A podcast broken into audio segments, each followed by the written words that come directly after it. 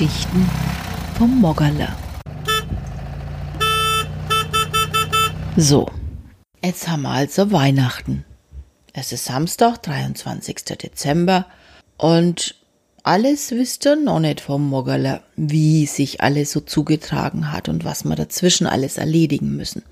Aber an so einem Abend vor Heiligabend, eigentlich ist es ja der Morgen vom Heiligen Abend, also an so am 23. Dezember einfach, da muss man ja auch nicht unbedingt in der Chronologie bleiben. Da muss schon ein bisschen weihnachtlicher zugehen. Ja, und beim Moggerler geht's auch ein bisschen weihnachtlicher zu. So viel kann ich vorab schon verraten. Das Moggerler war jetzt zwei Wochen im Krankenhaus. Naja, in der Werkstatt halt, ne? Ein paar Sachen ergeben sich dann doch immer wieder und selber machen können wir's halt nicht. Trotzdem, es Moggerler ist uns alle ans Herz gewachsen. Es gehört halt einfach dazu. Es ist ordentlich und ich merke schon, dass meinem Süßen abgeht, dass er schon ganz gern mit ihm ein bisschen rumduckern möchert. Naja, so richtig rund gelaufen ist es halt nicht und drum hat er es nachschauen lassen. Das Ganze endete dann eben in der Werkstatt.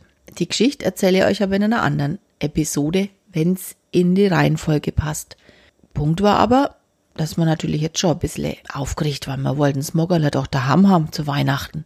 Zumindest sollte es nicht einfach so im Freien rumstehen müssen, sondern kuschelig warm zugedeckt in seinem Wohnzimmer stehen. Na und vielleicht, wer weiß, bringt's Christkind ja das ein oder andere Geschenkler fürs Moggerler. Beziehungsweise für den Besitzer vom Moggerler natürlich. Na klar. Weil der ist ja letztendlich derjenige, der es dann umsetzen muss oder der seinen Spaß dran haben soll. Also hat's jetzt geklappt. Gestern am 22. Dezember kam dann der Anruf aus der Werkstatt. Jetzt ist es soweit, aber ganz passt's nicht. Also man muss schon noch was dran machen. Auf jeden Fall so weit, dass man fahren kann und dass man abholen könne. Das ist halt das, was man eigentlich vermeidet im größten Vorweihnachtstrubel. Und heuer scheint es ja besonders heftig zu sein mit dem wir verhungern alle in drei Tagen. Und danach gibt's ja so und so nie mehr wieder was einzukaufen. Da wollte man jetzt nicht unbedingt in dieser Hauptverkehrszeit auf der Straße sein, auch noch mit dem Auto.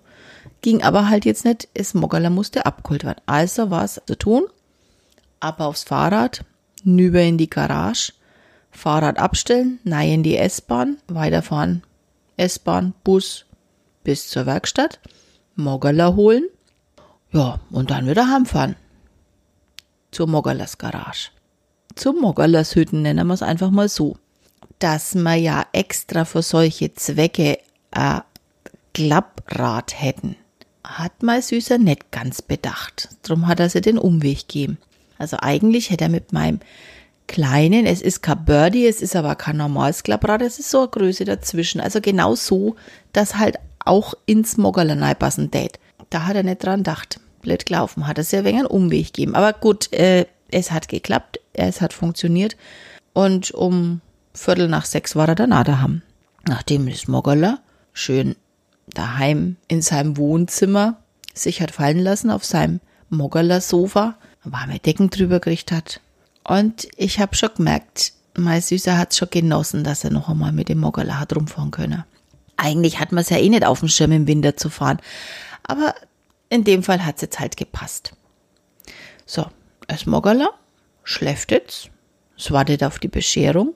Naja, mir auch. Ne? Ja, bloß wir schlafen nicht. Wir müssen rütteln. Wir haben noch ein bisschen zu tun.